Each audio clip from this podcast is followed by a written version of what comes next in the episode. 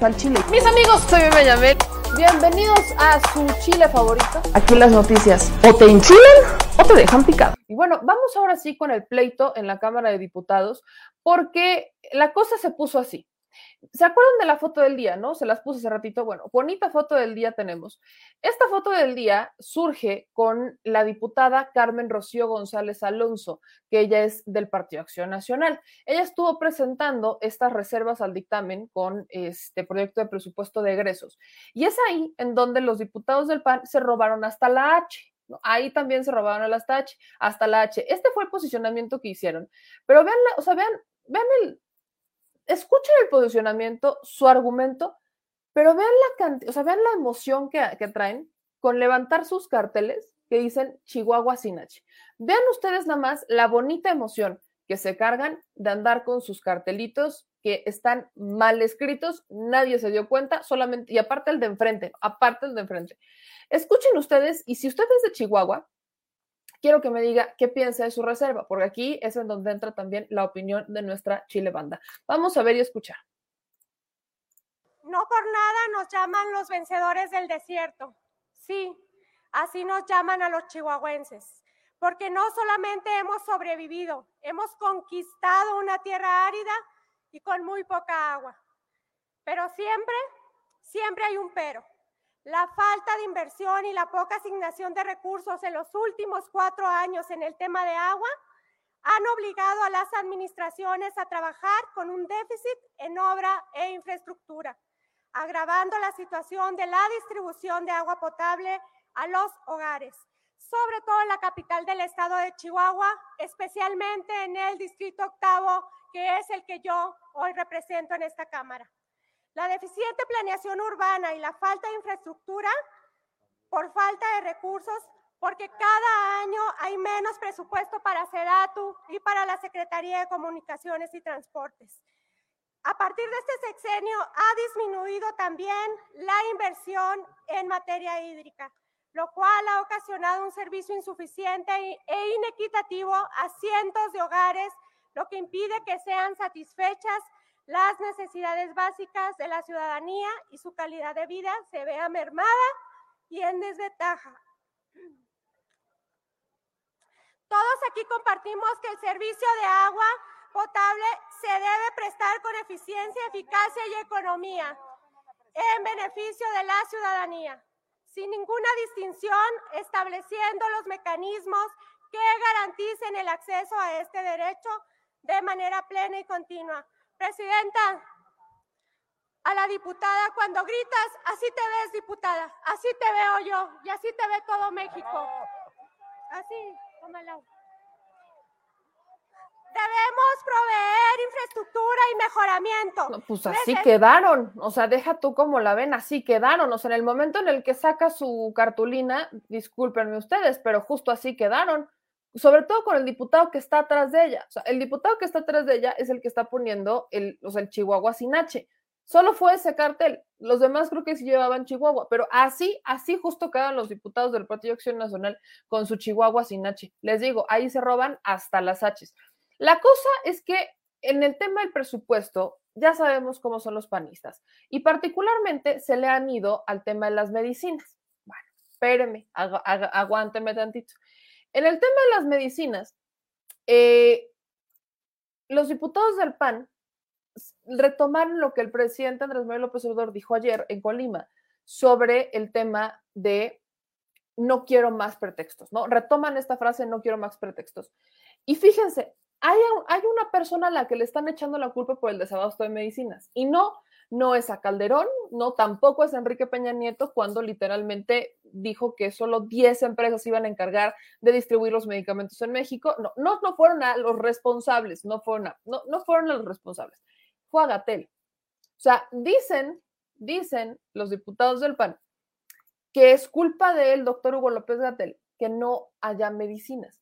Pero como los panistas hoy por hoy les dio esta manía de literalmente, si van a dar un posicionamiento, van a hacer show, pues el diputado Héctor Jaime Ramírez Barba, también del PAN, se vistió de doctor para ir a hacer su show sobre un posicionamiento en donde olvida el pasado, olvidó el antecedente, olvidó el por qué existe un problema con los medicamentos y responsabilizan a la última persona en la fila que sería responsable, que es al doctor Gatel, por el tema de los medicamentos. Escuche y vea un poquito del show del PAN. Presidenta, déjeme le muestro, si me permite, Presidenta, que el presidente Andrés Manuel López Obrador está enojado a la mesa directiva. Está enojado el presidente López Obrador. Y está enojado. Hoy mismo apareció lo que ayer dijo el presidente. Dijo, AMLO, no quiero oír que faltan fármacos y no aceptaré ya excusas de ningún tipo. El presidente tiene razón en estar enojado, porque él dijo que primero los pobres, pero primero los pobres debían de tener medicamentos. Por eso, esta frase de no hay, no hay, hecha por un famoso artista mexicano. Presidenta, se lo muestro también. No hay, no hay. No hay medicamentos. Primero, los pobres no han tenido medicamentos. Esta es la 16 participación para pedir recursos para la salud. Por eso es que la Alianza Vamos por México queremos abasto garantizado de medicamentos. El presidente López dice que le demos medicamentos. Permítame, diputado Ramírez Barba, pido a los legisladores tengan respeto hacia el orador, por favor. Continúe. El presidente dice que ya el secretario Alcocer, la Secretaría de Hacienda, ya tenga medicamentos de quimioterapias para los niños. El presidente dice que vuelva el Seguro Popular porque sí había medicamentos. Así de fácil. Por eso la Alianza Va por México está pidiendo en estas 10 reservas más recursos para la salud. Con mucha pena para la oposición que está hoy aquí, lo que venimos es ayudarle al presidente que haya medicamentos. ¿Cómo estamos planteando que haya medicamentos? Tenemos, por ejemplo, reformas a los fideicomisos, al artículo tercero del decreto. Lo que queremos es que el INSABI, que sí tiene dinero, fíjense, ahí no estás pidiendo ni siquiera que lo pongan más dinero. El que sí está, que lo usen bien y que sea con transparencia, para que el INSABI pueda tener cuántos niños ocupan quimio, ocupan tener un padrón. Pues estamos pidiendo en este artículo transitorio que le ayuden al presidente y que le pongamos un padrón para que tengan los niños para que sepan cuántos medicamentos se van a buscar, cuánto se tiene que comprar, cuánto dinero se necesita, cuánto dinero tiene el presidente fuera del PEF. Ni siquiera hablamos del PEF, estamos hablando precisamente de 66 mil millones de pesos. Otro transitorio que estamos pidiendo que consideren para ayudar al presidente a que primero los pobres no se mueran por falta de tratamiento es que se incorpore un recurso adicional para las emergencias epidemiológicas. Yo escuché con mucha precisión que ustedes dijeron que necesitaban un minuto de silencio para muchas causas. Les voy a decir, cuando los muertos flotaron ahora con el uniforme del INEGI, 1.419 niños fallecieron por COVID.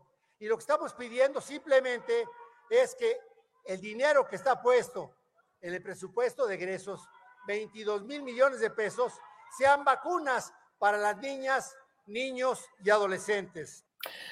Eso es parte de las reservas que ha estado metiendo el Partido Acción Nacional, medicamentos y vacunas.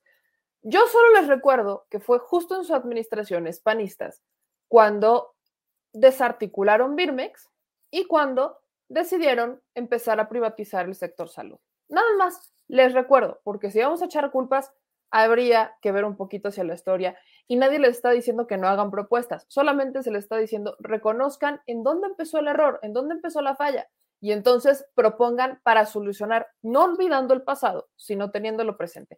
Ahora, quiero aquí recordarle por qué esto, por qué el tema del presupuesto es preocupante.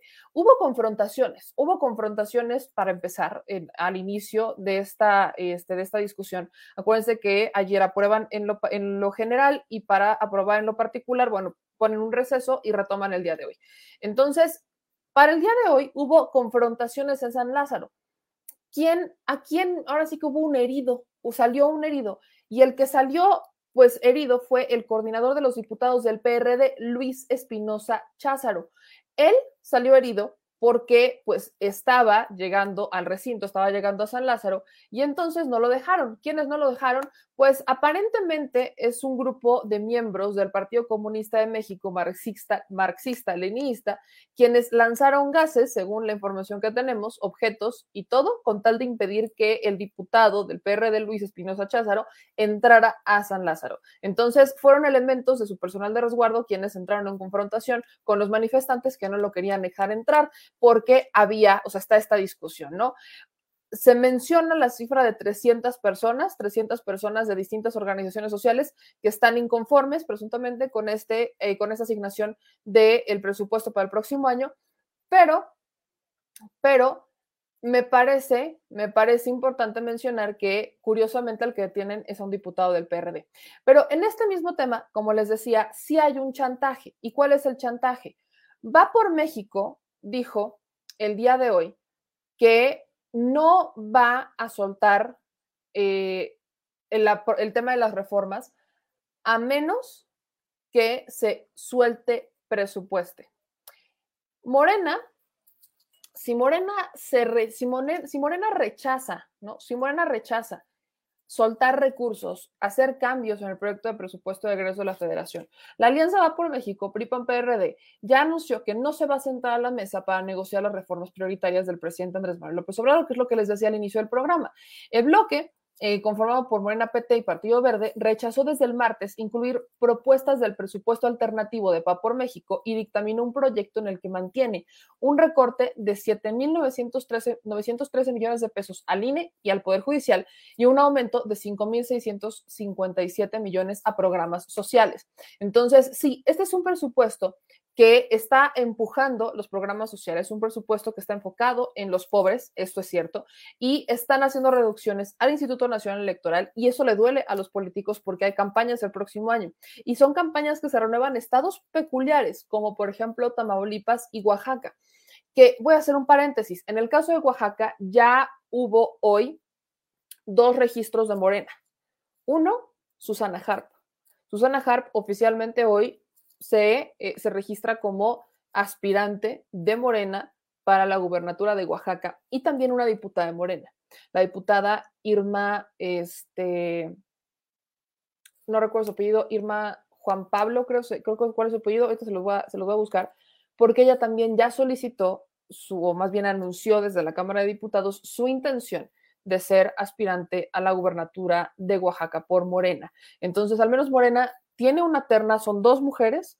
Eh, Irma, en el caso de Irma, es indígena y en el caso de Susana, bueno, estamos hablando de una mujer que últimamente, que ha abogado mucho por los derechos de los afromexicanos, por ejemplo, por el tema de la cultura. Entonces, estamos viendo que Morena le está tirando fuerte. Acuérdense que incluso eh, el doctor Jalifa había dicho que Susana Harp era como el, digamos que el gallo de Morena en Oaxaca, pero ya oficialmente Susana se registra como candidata. Entonces, tomando todo esto, por supuesto que a los políticos les preocupa que se dé un recorte al INE, aunque su presupuesto lo tienen garantizado, porque aunque el INE aunque se le recorte presupuesto al INE, el INE no puede recortarle presupuesto a los partidos políticos, porque el presupuesto a los partidos políticos ya está asignado conforme a una fórmula, que hay que cambiar la fórmula. Pero aquí está el chantaje, aquí está el chantaje particularmente sobre si Morena no cede en integrar propuestas del presupuesto alternativo de Va por México, Va por México, o sea, PRIPAN, PRD, no van a soltar, eh, ni siquiera se van a sentar en la mesa para negociar las reformas prioritarias del presidente Andrés Manuel López Obrador. Entonces, les voy a poner un clip que es cómo terminó, cómo, cómo tenemos este, esta sesión, que si no está mal todavía no termina, porque aquí estaba buscando el clip, pero este, tras literalmente 11 horas y media, tras literalmente 11 horas y media, eh, se cierra un dictamen y aquí les va este mensaje que da el diputado Sergio Gutiérrez Luna, presidente de la mesa directiva de la Cámara de Diputados, sobre cómo terminó la sesión hace un ratito. Declaro un receso para reanudar la sesión semipresencial y continuar con la discusión en lo particular de los artículos y anexos reservados del presupuesto de egresos mañana viernes 12 de noviembre a las 9 horas. Tan, tan. Entonces, será hasta mañana a las 9 de la mañana cuando retomen el debate por el presupuesto. El chantaje ya se puso sobre la mesa, las cosas no las están poniendo sencillas, el PRI, PAN, PRD, y lo están haciendo porque, a ver, o sea, Morena, Morena perfectamente puede aprobar el presupuesto. O sea, Morena, PT y Verde hoy, mañana, terminan de presentar las, las reservas y aprueban el presupuesto sin un cambio, sin una coma, sin tema lo aprueban, sin tema lo aprueban.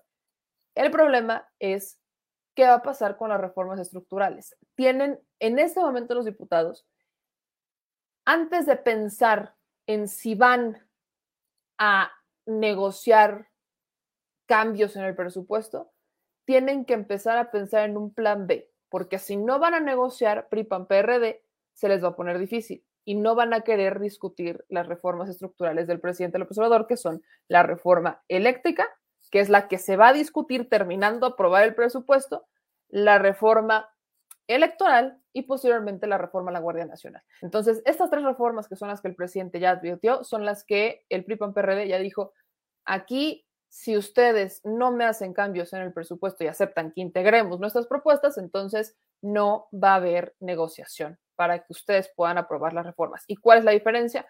Que para las reformas este, constitucionales que propuso el presidente, sí necesitan votos del el PRI, del PAN del PRD o del Movimiento Ciudadano en este caso. Entonces, aquí quizás la negociación sería con Movimiento Ciudadano, pero no sé qué tanto vaya a funcionar las cosas con Movimiento Ciudadano. No, no sé qué tanto va a funcionar.